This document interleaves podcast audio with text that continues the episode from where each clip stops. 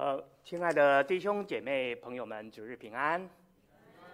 啊，今天我们要特别来分享歌罗西书。啊，歌罗西书呢是保罗在监狱当中所书写的书信，主要的讯息呢就是高举基督。那我们整本的圣经当中呢，就是以歌罗西书特别在讲到基督论呢，是描述的最为深刻的一本书卷。所以在接下来的几个星期当中呢，我将会根据歌罗西书来学习我们在基督里的生活。那今天呢，我要特别来分享使徒保罗他为歌罗西教会的基督徒在基督里面的一个祷告。那我我们弟兄姐妹都知道哈，身为基督徒，我们很重要的一件事情就是要能够渴慕祷告，同时也希望我们的祷告能够蒙神的垂听，蒙神的成就。而且能够在这个祷告的事上呢，能够来求长进。呃，一个著名的当代圣经学者 D.A. Carson 他也讲过，他说，现今教会最需要的就是我们能够对神有一个更深的认识。所以认识神呢，一个最基本的一个方法呢，就是透过我们的祷告。而且是能够合乎圣经、持久属灵的祷告，是我们明白神，而且是认识神的一个最佳、最佳的一个途径。所以今天呢，我们要一起来学习啊，使徒保罗啊，他怎么样来祷告，他的祷告的态度，还有他祷告的祈求的方式啊。所以，我们今天一起，我们来看哥罗西书的第一章三到十二节。保罗为哥罗西信徒的一个祷告啊，那我带大家啊，请大家如果手上有圣经可以翻到，或者你可以看啊上面打出来的经文啊，我带大家一起来读啊。第三节，我们感谢神，我们主耶稣基督的父，常常为你们祷告，因听见你们在基督耶稣里的信心，并向众圣徒的爱心，是为那给你们存天上的盼望。这盼望。是你们从前在福音真理的道上所听见的，这福音传到你们那里，也传到普天之下，并且结果增长，如同在你们中间，自从你们听见福音，真知道神恩惠的日子一样。正如你们从我们所亲爱一同做仆人的以巴弗所学的，他为我们做了基督中心的执事，也把你们。因圣灵所存的爱心告诉了我们，因此我们自从听见的日子，就为你们不住的祷告祈求，愿你们在一切属灵的智慧悟性上，满心知道神的旨意，好叫你们行事为人对得起主，凡事蒙他喜悦，在一切事上结果子，渐渐的多知道神。照他荣耀的全能，得以在各样的力上加力，好叫你们凡事欢欢喜喜的忍耐宽容。又感谢父，叫我们能与众圣徒在光明中同得基业。我们啊，一起有个简短的祷告。爱我们的主，我们求你今天的圣灵能够与我们众弟兄姐妹朋友们同在，啊，并充满这个圣殿。我们的祷告是奉靠我主救赎啊救主耶稣基督之名，阿门。呃，使徒保罗呢，他从来没有到过哥罗西，哥罗西教会也不是保罗所创立的。保罗在以弗所的时候呢，他曾经带领刚才第七节我们读到经文当中有一个叫做以巴弗的哥罗西人来信主。那以巴弗呢，他就把这个福音呢，就传进了哥罗西。也可能就同时也建立了这个教会，哥罗西的教会的基督徒呢，他们在信仰上面，他们表现得非常的好啊！你在哥罗西书里面当中，你可以读到啊啊保罗的称赞，他们也结了许多福音的果子，只而且呢啊，这是主要是因为教会当中处处充满了信爱望，但是保罗也提出，在这个教会当中，的确还是有一些问题。是什么问题呢？就是因为有人在传播，传播什么呢？传播说，哎，有了基督还不够，啊，还要再加一些特殊的希腊的一些哲学思想，还有再加上犹太的教条，这样呢，才能够让我们更亲近神，更能够让我们的教会能够更好。保罗呢，他写这封哥罗西书，就是要来告诉我们，什么是在基督里面一个丰盛的人生。当我们弟兄，当我们弟兄姐妹有了啊，基督成为我们生命的重心的时候，我们其实已经不再需要什么额外的理学知识，或者还有一些的律法来帮助我们。所以，其实啊，在哥罗西里面，保罗的教导也提醒了今天的我们：我们今天我们要认识基督，我们要得着基督，我们就要从神的话语当中来着手。啊，也就是我们手上弟兄姐妹啊手上的这一本圣经啊，这本圣经。所以许多的时候，弟兄姐妹，我们会花很多的时间去从网上去听不同的见证，或者听各家的讲道，或者我们会去看一些属灵的书籍，或者是看读一些属灵的文章，这些都非常的好啊，没有错，都非常好。这些因为可以帮助我们更加的来认识神。但是呢，我也发现有个问题，啊，我们去听这个呢，但是我们却很少很少真正的花功夫在圣经上面下功夫，啊，所以我们基督徒呢，当我们有系统的来读圣经，哈，我讲的有系统的读圣经，就是要把圣经里面的各个书卷这样系统的读呢，来认识神，这是一个基本功，这是一个基本功。如果我们亲自舍弃了这个在圣经下面下功夫，就好像啊练武的人哈，我们在座我们的玉明弟兄是打太极的哈，这个像这个学功夫的人哈，就是只有花拳绣腿一样，所以有的时候等碰到真正碰到难处，碰到人生难处的时候呢，你就发现你的根基不够稳，一下子就东倒西歪了。那在我们每个礼拜三的祷告信当中呢，当我们听到许多代祷的事项的时候，我不知道在座的弟兄姐妹你的反应是怎么样？你会为我们所列的这些祷告的事情来代求吗？或者你可能会有这样的想法，说：“哎呀，其实里面提的很多事情，很多的啊这些人呢，我都不太认识他们，我们要怎么样为他们祷告呢？”虽然我们是在同一个教会当中，我们彼此不太认识。甚至有的时候，我们只是一个点头之交而已，啊，譬如说，我，昨天我们华丰弟兄过世的消息，可能有一些弟兄姐妹对华丰弟兄呢，可能还不是太熟悉啊，或者我们常常列出有一些在生病当中一些病痛的肢体，那我不知道，当你看到这些消息的时候，会不会为他们不住的来祷告祈求？因为这些在主里的弟兄姐妹，他们的确是在基督里面跟我们一起同得基啊，同得基业的弟兄姐妹。我们很多时候的祷告，大部分的时候都是为我们认识的人或者很熟悉的人，为我们自己的家人，为我们自己的团契，为教会当中的弟兄姐妹，为他们的需要来到神的面前，我们来祷告。这个本不是错的啊，这些都很好啊。但是，若我们不，因为我们如果不为这些人来祷告祈求的话，到底谁来为他们祷告祈求？但是，我们若只是为我们认识的人来祷告祈求，常常我们这样的一个祷告，只是变成一个小圈圈的一个祷告，很容易成为一个自我为是的一个基督徒，自我为是的基督徒啊，只关心我们自己的事。还记得上回我在讲腓立比书。啊，第二章第四节的劝勉里面有一句话，这也是保罗所讲的。他说：“我们个人不要单顾自己的事，也要顾别人的事，也要顾别人的事。”所以这也是讲到我们的祷告生活啊。当然，我们为教会当中我们所熟悉、非常认识的弟兄姐妹祷告，这是绝对没有错误的啊。但是我们要扩张我们的心思意念，扩张我们的账目啊，为我们不认识的，甚至。为一些在远方的宣教士，我们也要来为他们来祷告，我们也要顾他们的事。那保罗呢？他其实并不认识哥罗西教会的信徒们，他只是从以巴弗的啊口中听到这些基督徒们啊。虽然他自己当时是在监狱当中，他却仍时常的为这些哥罗西教会的弟兄姐妹来祷告，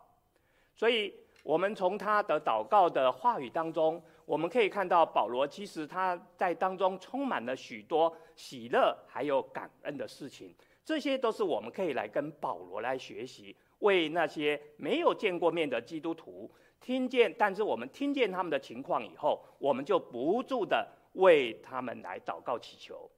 另外，保罗写这封书信为他们祷告，还有一个目的，也是要来挽回这班弟兄姐妹。因为这些人呢，因为受到了一些啊思想的影响呢，所以保罗希望借哥罗西书来建立他们一个正确的基督信仰。来写出这封信，所以保罗为他们祷告的内容呢，是要叫他们来明白真理，来认识基督的丰盛，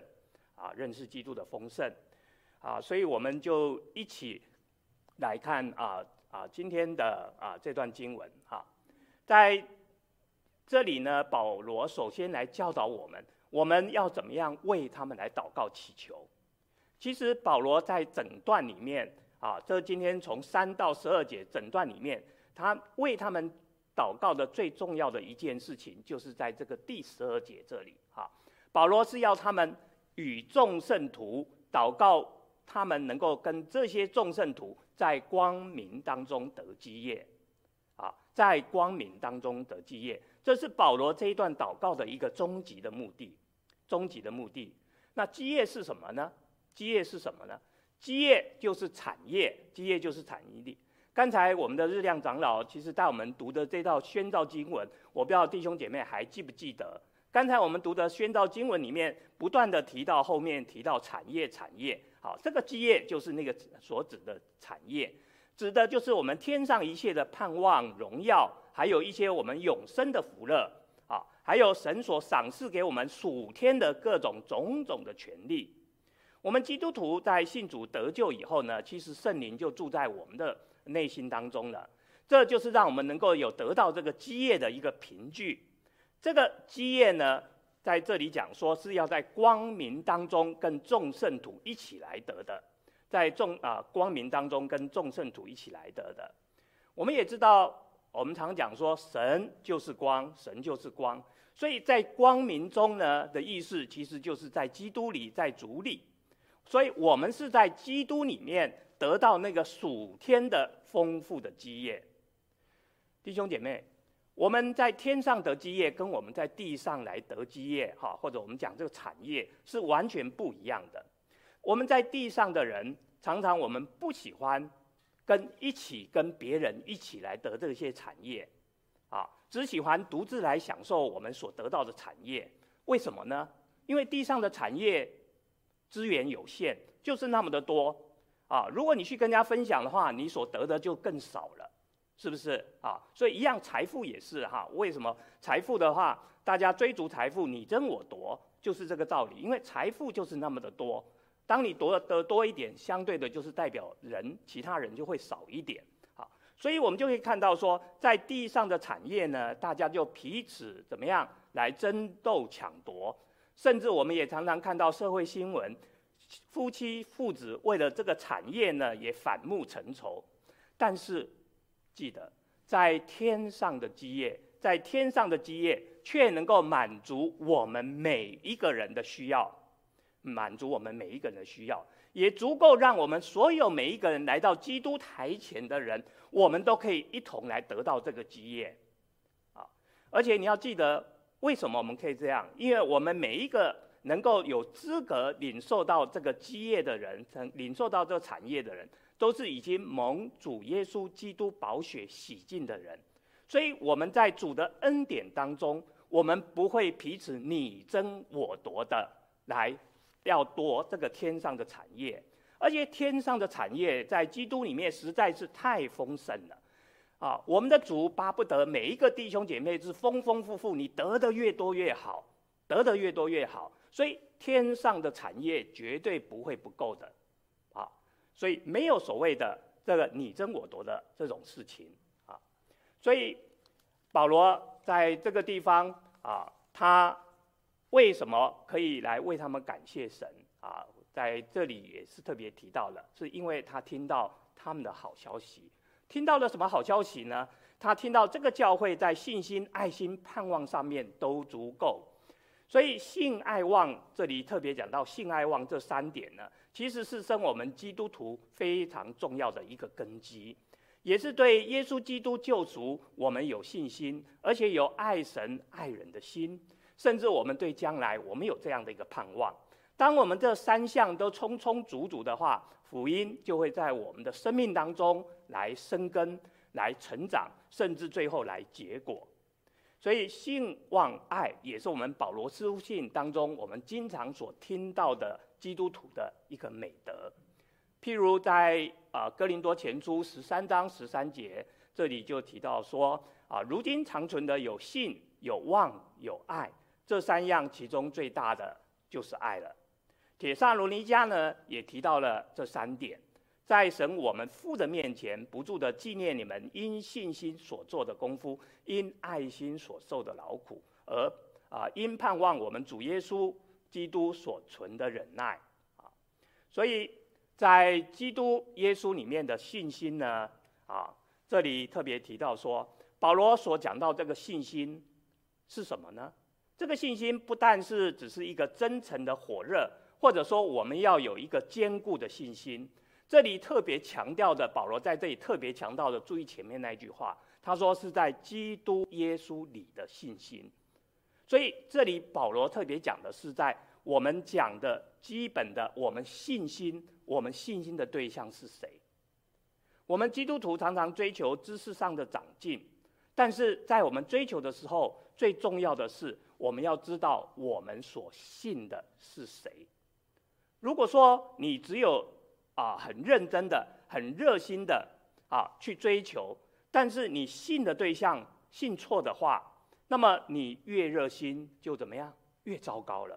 越糟糕了。所以，当你信了异端，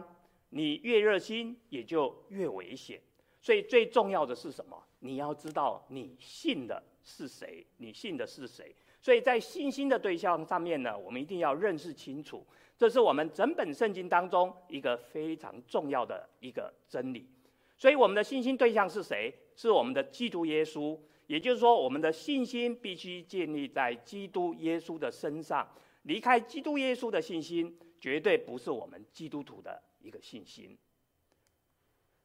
保罗接着讲到这个爱心的对象啊，讲到这个爱心的对象，这个爱心的对象是指的是众圣徒。这里讲到这个“众”字啊，是指所有、所有的意思。所以，也就是保罗在这里告诉我们说，我们爱呢，这个爱心呢，不是指爱某些我们可以跟他合得来的人，而是指的是一切的在教会当中的圣徒啊，甚至啊，超过我们不是在教会当中的圣徒。所以，歌罗西的信徒呢，对基督耶稣呢，他们有绝大的信心。他们的信心就表现住在他们这个爱心的上面，在他们的啊爱心的上面。因为我们啊所有的基督徒呢，我们其实都是同信一个主耶稣基督，我们都是同在属于一个啊一个神的家庭当中。圣灵呢就把我们全部摆在一起啊，圣灵就把这样的一个爱放在我们心里面。所以我们就可以活出彼此相爱的一个生活出来，啊，甚至来遵循主耶稣所教导爱的命令，啊，其实这就是在啊约翰福音这里所提到的，啊啊，我们彼此有相爱的信心，众人就认出你们是我们的门徒了，啊，最后保罗又接着说，这个盼望，这个盼望是什么呢？他说：“这个盼望就是你们从前在福音真道上面所听见的，所以很显然的，保罗在这地方告诉我们，我们的福音不是只带来我们今天今日生活上面一个品质的一个生活品质的一个提高，还有一个更重要的是，我们有一个永远的盼望，是一个永远的盼望。所以福音带来给我们的。”基督徒呢，是带来胜过黑暗的权势，他能够能带给我们进入一个神国的盼望，带给我们一个罪得赦免的一个盼望。所以，我们盼望我们主耶稣基督再来的时候呢，我们今天在世所受的一切委屈，都会被神所纪念，都会被神所纪念。所以，信、爱，还有望。这三点呢，好像是天国的三把钥匙。其实任何一把都可以把我们带到基督的丰盛当中。这三点呢，啊，彼此他们是互为因果的。在这段经文当中，保罗特别把这个盼望摆在信心跟爱心的之后呢，但是在这个经文当中，其实也很明确的来指出，信心还有爱心是我们盼望的一个结果，不仅仅是对我们今天现实生活当中的一个盼望，更是对我们一个将来永恒归宿的一个盼望。所以，对我们基督徒来讲呢，其实。我们的生命不是只止于这个世界上，通过肉体的死亡之后呢，我们最后进入跟神有一个永生的一个同在，我们也不再有一个痛苦的悲伤，啊，其实这就是我们一个盼望。今世我们虽然在世界上，我们有许多的苦难，我们有许多的暴风雨，但是在这些苦难当中，因为我们有这个坚定的一个盼望，所以。我们也知道，我们的主最后必带来给我们一个永恒的平安，永恒的平安。所以，这个信、还有爱跟望，其实也是昨天弟兄姐妹如果参加华丰弟兄追思礼拜的时候，我所特别在里面分享的一个正道的一个主题。在华丰弟兄的身上呢，我们其实就是看到了基督徒的这三种美德。更看到我们华丰弟兄在他短暂的人生当中呢，他活出了一个永恒美丽的一个活泼盼望。那我在这里特别跟弟兄姐妹来分享啊一段，其实华丰跟燕心在二零一八年的时候啊，在他们啊在华丰发现他有这个癌症啊一年之后呢，他们写下了一段非常感恩的一段见证。啊啊，我们还记得在二零一七年，我们华丰弟兄生病的时候，其实不是只有我们华丰弟兄他得了癌症，我们的燕心姐妹当时也是得的癌症，所以他们这一对夫妻，真是他们所自己描述的是癌友，啊，真的是癌友哈。所以他说，我们在二零一七年的时候，经历到人生最大的一个挑战，同时也经历到神极大的祝福。让我们的生命有了翻天覆地的变化，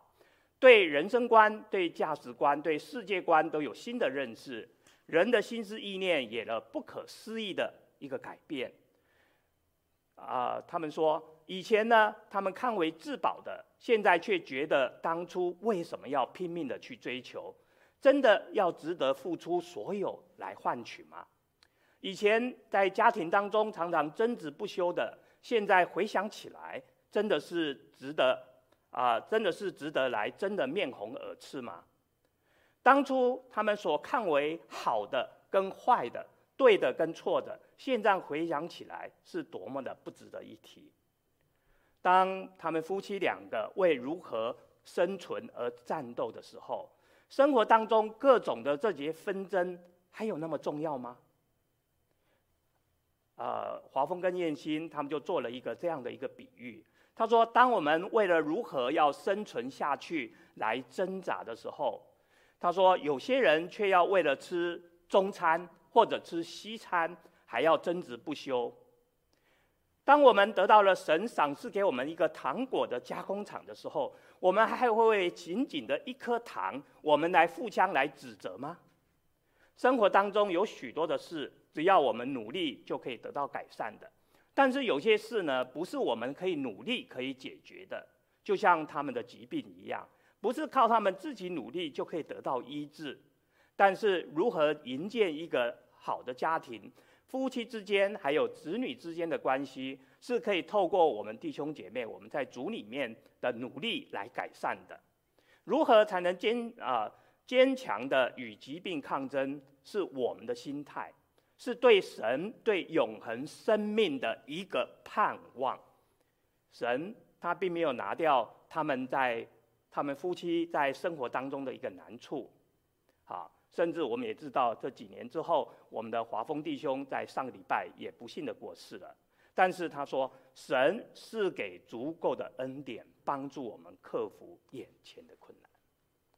这是华丰跟燕心他们。在二零一八年，对生命啊永恒的一个见证，永恒的见证。所以这也正是使徒保罗在这里所看到的哥罗西信徒的一个见证，也是保罗期许我们今天世代的基督徒，我们去追寻的，去真正追寻的啊。所以在下个礼拜呢，我会把啊华丰燕兴在二零一八年一月所做的这篇见证，还有在昨天呢。燕兴又写了一篇来纪念啊华丰弟兄的这一篇的啊的短文呢，我们会登在我们的周报上面啊，让弟兄姐妹把这两篇一起啊，真的是你可以看到在他们的身上呢，的确活出我们刚才所讲到的基督徒的信、爱、望。哥罗西教会呢，他们的信、爱、望这三点呢都非常足够，所以保罗就接着为他们祷告说。这福音传到你们那里，也传到普天下，而且结果怎么样？增长。所以第六节里面呢，就说明了福音传播的一个重要的一个步骤。首先呢，我们的福音必须先要传道啊，必须先要传道。福音呢，从耶路撒冷开始呢的传播，逐渐逐渐的，最后就传到了哪里？传到了哥罗西。再从这个哥罗哥罗西呢，保罗这里最后又传到了普天下，传到了普天下，而这个福音呢，其实是借着谁？是借着他忠心的仆人以巴弗来传到了歌罗西，啊，最后呢的结果是怎么样？增长，而且来结果子。所以保罗在这个地方特别讲到这个增长，增长是什么意思呢？在这里讲增长，就是指我们自己的生命。我们要先有改变，我们的生命要先有改变。所以，当别人看到你心中啊，看到你的改变以后，心中就开始有很大的羡慕，很大的羡慕，才会跟着看到你的改变，愿意跟你来教会。啊，所以我们很多时候，为什么我们常常啊，在跟自己非常亲近的人传福音不太容易的地方，就是在这个地方啊，因为太熟悉了。可是，当我们有一个转变的时候呢，你就可以看到你的家人也跟着你有这样的一个转变。所以这里接着下来就讲到这个结果字。结果字就是指你生命开始对你的周围，不是只有一个转变，也开始产生了什么影响了。所以以巴弗呢，因为保罗的教导，啊，接受的福音，他自己生命先改变了。所以接着呢，他也把这个福音就传到了歌罗西啊，而且也让歌罗西教会也有生命的改变，不但改变，而且结了果子，结了果子。然后我们接着再来看啊，前面是保罗他的第一段的祷告，那我们接着再看保罗的他的第二个祷告的祈求。那保罗在这个第二段的祷告祈求呢，啊，他也是主要。注重的是这个中心点啊，就是我现在已经打出来，在第九节这地方，就是满心知道神的旨意，满心知道神的旨意旨意，啊，所以这里要满心知道神的主意呢，啊，旨意呢，主要是有两个工具，啊，两个工工具啊，保罗特别讲到有属灵的智慧，还有悟性，所以属灵的智慧跟悟性呢，是我们知道神旨意的两个工具，两个工具，所以我们常常祈求神叫我们要知道神的旨意啊！我相信弟兄姐妹在教会当中，神的旨意、神的旨意这个话是我们听的啊非常多的一句话哈。我们要常常寻求神的旨意，所以我们常常在想到说，寻求神的旨意到底是什么呢？我们常常第一个想到的说，哎呀，神啊，你是不是有给我看到一个特殊的一个意象？或者有让我看到一个特别的一个声音，在我的耳朵里常常告诉我们啊是怎么样，或者你有特别有显示出什么东西给我们看，啊，但是保罗在这个地方怎么教导我们？他说这个神的旨意乃是要求把这个智慧还有启示的灵呢，先赏赐给我们看，让我们能够分辨什么叫做神的旨意。啊，能够分辨什么叫神的旨意，所以什么叫做智慧，啊，什么叫做悟性？所以所谓的智慧呢，就是可以去辨别是非真伪，然后从神而来的一个实用的一个知识。这个知识就是从圣经当中我们去认识神，去认识神，知道我们的神要我们去做什么。当我们遇到事情的时候，我们就有能够一个正确的一个分辨选择的一个能力，这个就叫做智慧，这就叫做智慧。那这个悟性呢？什么叫悟性？悟性在这里指的就是把刚才我们所讲到那个知识呢，能够应用在我们对各种碰到人生的问题的时候，我们有一个明确的一个分析和决定。记得，我刚才讲的知识是指圣经当中的知识啊，不是我们的世俗的理学，我们学到的那些知识，而是指的圣经之知。所以，我们把所读的圣经的知识应用在我们要走的道路，我们必须要做的抉择上面啊。这个东西呢，在做这个啊决定的时候呢，我们常常有一些的理解力，我们可以举一反三。啊，这些等等呢，就是所谓的一个悟性，悟性。在诗篇一百一十九篇一百零五节，啊，这里有一句我们相当熟悉的话，啊，这句话就说：“你的话是我脚前的灯，是我路上的光。”所以我们要在神的恩典上面进步，我们就必须把神的话语丰丰富富的存在我们心里面，求圣灵来给我们智慧。在我们需要的时候，我们就能够做出一个正确的选择，啊，正确的选择。这就为什么我刚刚一开始的时候鼓励弟兄姐妹，我们一定要在我们的圣经上面来扎根的原因，啊，我们一定要很有系统的来读这一本圣经，啊，不是啊，有的时候东读一点，哈，我当然啊不能怪弟兄姐妹，哈，可能也是我们过去没有一个好好的教导，啊。哦，我过去也因为我啊几几大概十几年前也听到有弟兄姐妹做这样的见证，啊，他也很敬虔。他说他早上的时候起来的时候，他就坐在台前，圣经打开哈、就是随意的就翻到哪一个章节，今天啊神就跟我在讲这句话啊，他他就是这样，就是我在讲的，叫做随机的读哈、这样其实不能够帮我们在基督的真理上面来扎根啊。巴望弟兄姐妹一定要有系统的来读圣经啊，来读圣经。所以啊，这里又提到我们啊，一个人如果我们只长依靠我们自己的智慧跟悟性呢，我们常常会把这个神的话语就是理解，然后扭曲了。而这个智慧呢，其实刚才我一再而一而再再而三的跟弟兄姐妹强调。在圣经当中都完完全全的启示了给我们了哈，所以我们的确是可以从神的话语当中来带给我们智慧。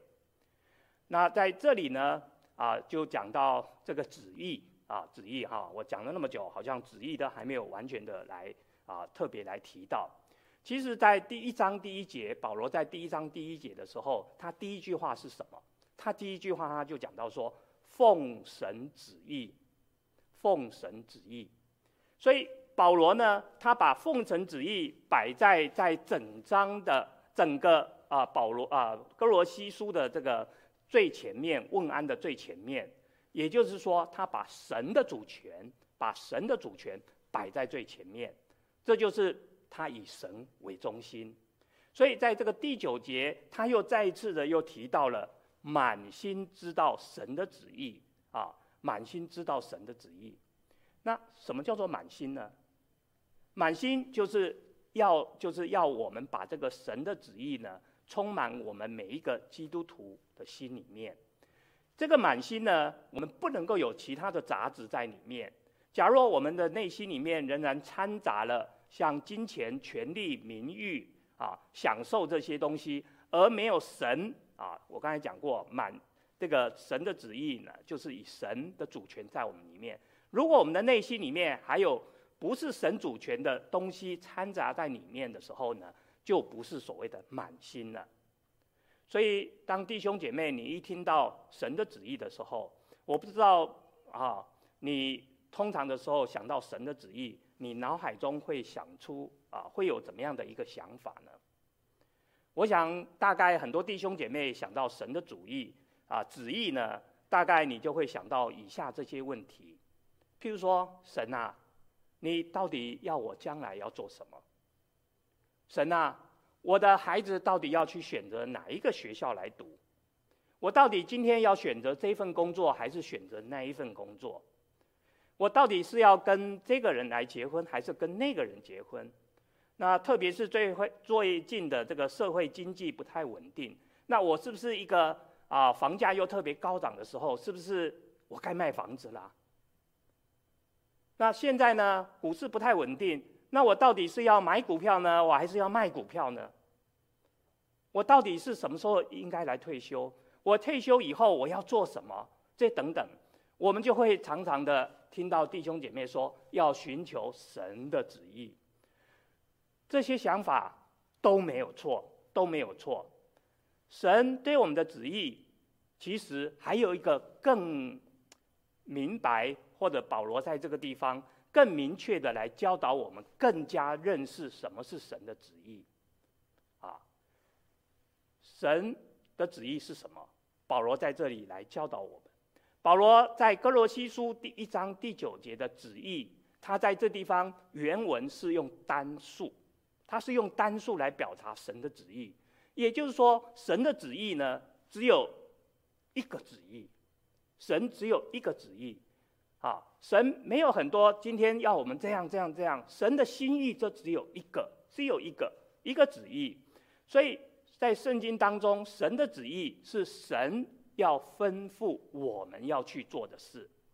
这个重点是什么呢？重点不是我们想尽办法。我们要去拼命的去猜测神啊，你是不是要这样？神，你是不是要怎么样？其实神的旨意已经很清楚、很明白的来告诉了我们。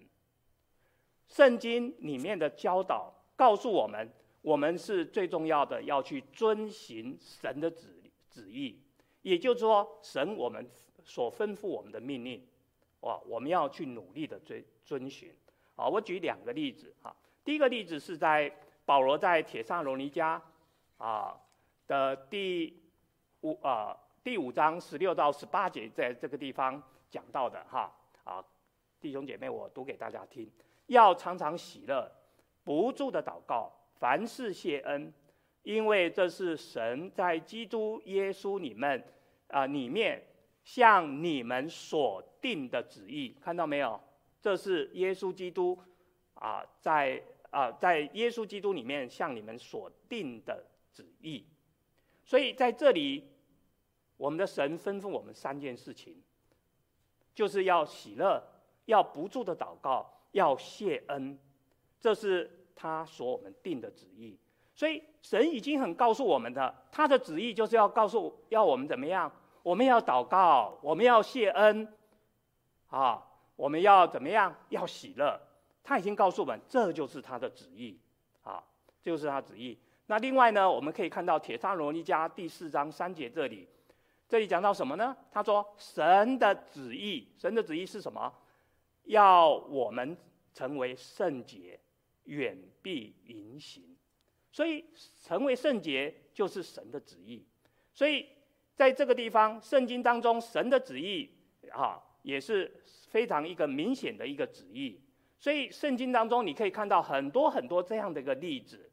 所以你可以看到这些旨意，讲到神的旨意的时候，一个很明显的一个是告诉我们什么？神的主意旨意呢？对不起哈，神的旨意最主主要的就是指神的吩咐，还有神的命令。神的吩咐和神的命令。所以神吩咐我们，神命令我们，那重点就是什么呢？他已经都彰显出来，这些东西已经告诉我们了。重点是要我们要怎么样？我们就去做，我们就去做，我们就去遵行。啊，所以圣经当中神的旨意已经很清楚、明显的已经写在圣经当中。问题是我们是不是有去遵行？所以。这个满心知道神的旨意呢，并不是要去知道神对我们个人的旨意是什么，重点是在于我们是不是已经去接受这个吩咐，我们是不是已经实际上在我们的生活当中，我们已经去实行了神已经在圣经当中很明显的教导我们这些的旨意，我们是不是已经把它做出来了？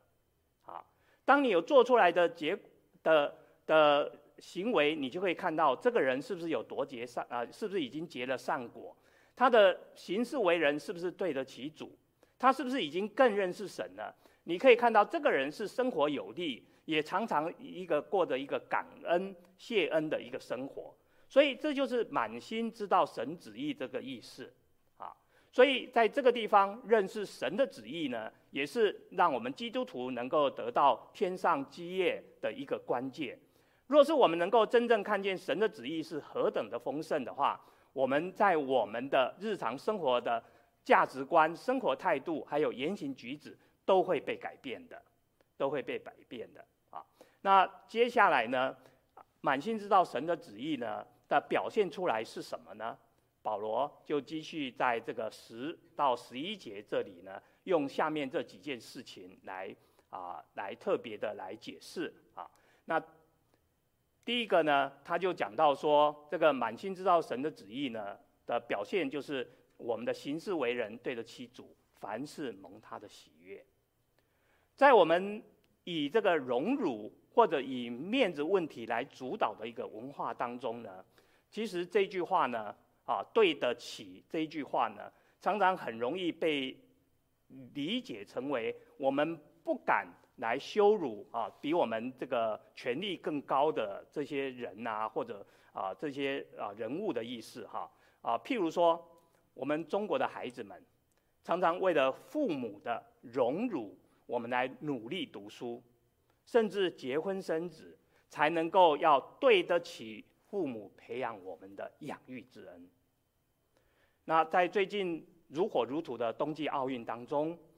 许多的这些运动员背负着国家的荣誉，要拿奖牌才能怎么样对得起国家的栽培。那这里讲到这些对得起呢？啊，不是保罗在这里讲的经文的意思。甚至在西方的这个个人主义高涨的文化当中呢，他们我行我素，他们说只要我喜欢，有什么不可以？所以对很多西方文化。培养的这些人，他们也不太了解这句话的真正的含义是什么。对得起呢？这句话的意思其实是说，把两样东西放在天平上，他们是相互平衡的，所以有一个合适、有相称的这个意思。这个字呢，在新约当中出现的时候，几乎是保罗专用的。好啊，所以在保罗的书信当中出现了大概有六次。哈，譬如他说啊。行事为人对得起主，这个地方对得起主，这个他就讲过有三次，还有对得起蒙召的啊神呐、这些他讲过一次，或者对得起所信的福音，对得起众圣徒哈，所以这个几乎是保罗所专用的一个名词。所以行事为人对得起主的意思，其实就是要告诉我们说，我们的生活、我们的行为呢，应该要跟我们的主是要相称啊。摆在天平上面呢，就是说我们的神所表现出来的，我们要做跟我们神所做的是一模一样，这样才能够相称啊，相称。所以，我们当我们明白神的旨意以后，我们就可以开始过着讨好神的生活。我们也因着因为爱我们的主，我们愿意讨好我们神的喜悦，就好像一对正在热恋当中的男女一样。他们彼此对方都是想要做任何的事情，想要想要来讨对方的一个欢心啊，所以保罗在这里凡事要蒙他喜悦，也就是说，在一切的事上，我们也要像啊刚才我所描述的一对的恋人这个样子哈，我们做的任何事情，我们都要想尽办法来讨我们神的一个欢喜，他的喜悦。接着我们再看啊。在善事上面结果子，我们的得救是本乎恩，也因着信。我们不是靠着我们的好行为来得的啊，但是善行呢，善行呢，却是我们得救的一个所结的果子。保罗祈求他们能够遵循神的旨意，能够在一切的善事上面来结果子。所以这个里讲到的果子，其实就是指我们信仰上面的一个见证。信仰上面的一个见证，那第一节第二第一章的第六节呢，其实也讲到这个果子啊，结果子。在第一章第六节讲到结果子是在一个普世层面结果子，也就是说，当我们接受福音的时候，这个福音就会影响到世界上不同的一个族群，他们就开始结出这样的一个果子。而这里第一章第十节讲到的这个结果子，是指我们个人这个层面上面的。啊也就是说，他鼓励歌罗西教会的信徒，也是今天的你我，在教会当中，我们必须在我们的本地多结啊，多行善事，然后在我们的所处的这个社区当中呢，我们有更丰盛，还有更美好的一个果子啊。所以多结果子的结果就是什么？就是能够渐渐的让我们多认识神，多知道神。啊多知道神，多认识神。其实，当我们不按照神的旨意去做的时候呢，哦，我们在世界上，我们也看到，有的时候这些人不按神的旨意，他其实还是有某种的成就，还是有某种的成果。但是在圣经当中讲到这些人的成就成果呢，不过是靠着自己劳苦得来肉体的事情，啊，所以我这里特别讲到是一个肉体上面的成就。不是真正的这里讲到的这种善事，从神来的圣灵的果子啊，所以圣灵的果子跟肉体上面所结的果子是两个不一样的事情啊，不一样的事情啊。接着在第一章的第十一节呢，这里保罗又提到，照他的荣耀权能呢，能够在各样的事情上面力上加力。我们基督徒啊，我们。很努力做。如果我们没有被神的大能充满的时候，就算我们脑中知道神的旨意，我们往往也没有这个能力来做陶主喜悦的事情，啊，甚至也没有能力能够来结出果子。只有当神的这个大能充满着我们的时候，我们才能够服侍人，或者我们才能够来行善事。所以在这个地方，所谓力上加力，保罗用力上加力的意思呢，其实呢，在原文呢是让他刚强起来，让他刚起来，有一个被动的意思。那所谓被动的意思是要用外力来加诸，加之在这个上面。那个外力是什么呢？这外力是什么呢？这个外力就是因着神，因着我们的耶稣基督。所以我们今天要有。力上加力，我们靠的能力是什么？靠的是我们的神啊，加在我们的身上。所以靠着我们的神，我们才能够为主做许多的事情啊。所以保罗在这里就接着说，我们求这个力量是主要的是后面这句话，他说要让我们怎么样能够忍耐宽容，让我们能够忍耐宽宽容。让我们能够力上加力，能够忍耐宽容，让我们可以掌控自己，我们不会失控。所以忍耐宽容呢，这句话呢，是我们也可以靠着我们的肉体来做许多忍耐宽容的事情。但是这个靠着肉体呢，我们常常发现我们不能够持久啊，不能够持久。所以在这地方讲到这个忍耐呢，还有宽容呢。这个忍耐其实就是讲在我们在受苦的时候，我们不轻易屈服，就是忍耐。那宽容呢是什么？宽容是自我克克制，我们也不轻易来报复。哈，缺乏忍耐的结果，往往是让我们灰心沮沮丧。那缺乏这个宽容的结果呢，是往往我们就会有愤怒或者是报复。所以刚才我所分享这个，其实是出自箴言十五章、十六章，在描述呃忍忍耐还有宽容的时候所提到的。所以这个地方讲到特别讲到这个忍耐，是对人的一个忍耐，对人的忍耐，我相信弟兄姐妹也特别的清楚。对人的忍耐，其实是我们生命当中一个非常大、非常大的挑战，特别是对我们家人的一个忍耐呢，更是极大的一个挑战。当我们家人跟我们的步骤不一样，他的动作的快慢，他不配合你，他的做事方式，有的时候呢，我们可以容忍外人，但是对家人，我们似乎没有办法忍耐。所以对人的忍耐是我们基督徒必须操练的一个品格，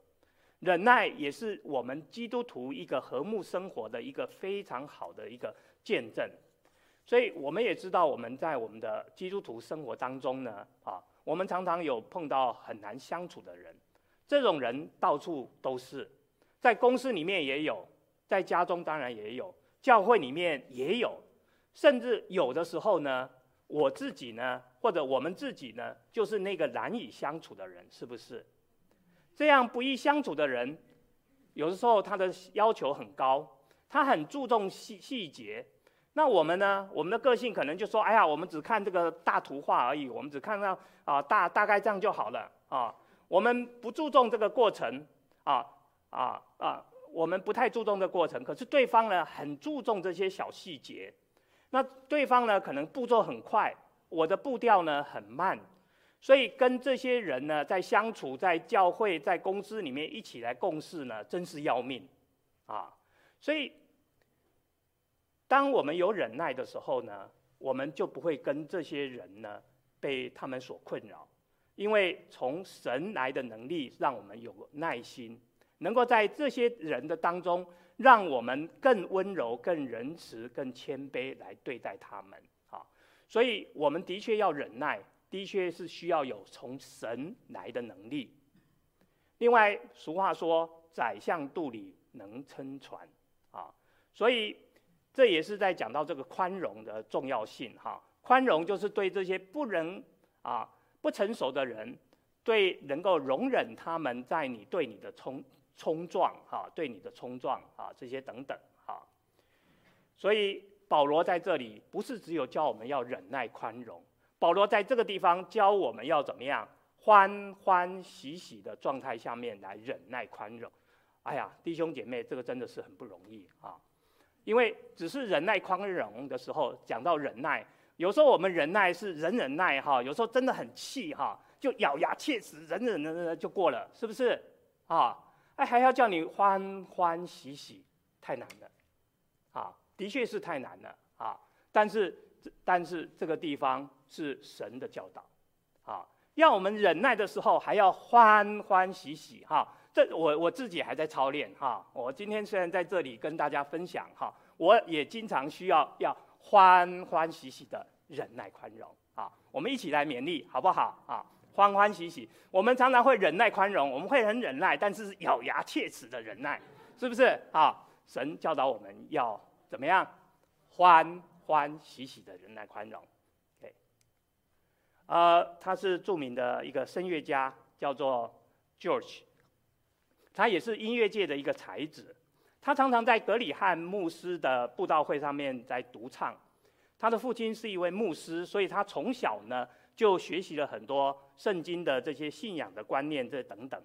而很讽刺哈，他长大了以后就远离了神啊，也不太喜欢进教会，在他的眼中呢，宗教信仰变成一个很枯燥无味的一个东西哈，完全不能跟音乐这个工作相啊比拟这样哈。但是呢，因为他在音乐上面的这一个天分呢，所以就常常被应邀在这个各大电台啊去演唱啊。但是他也是因为这样生活的忙碌呢，他疲惫不堪，压力到整个人都快崩溃了，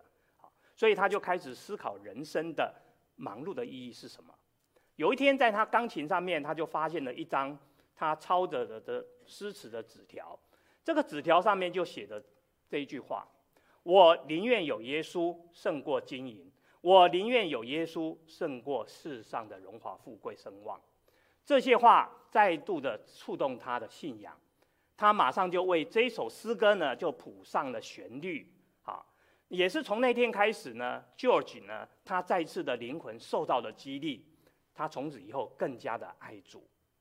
弟兄姐妹们，丰盛的人生并不是决定世上的荣华富贵声望，而是在决定在你的信仰，就好像这首诗歌所讲到的，我宁愿有耶稣。胜过世上的荣华富贵声望，心灵的丰盛是比世上的身体的丰盛更为重要。所以这也是保罗在哥罗西书里面开始要教导我们的：我们怎么去过一个在基督里面一个丰盛的人生。我们接下来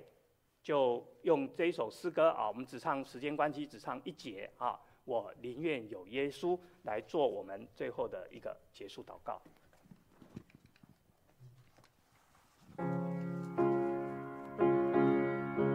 们一起起立。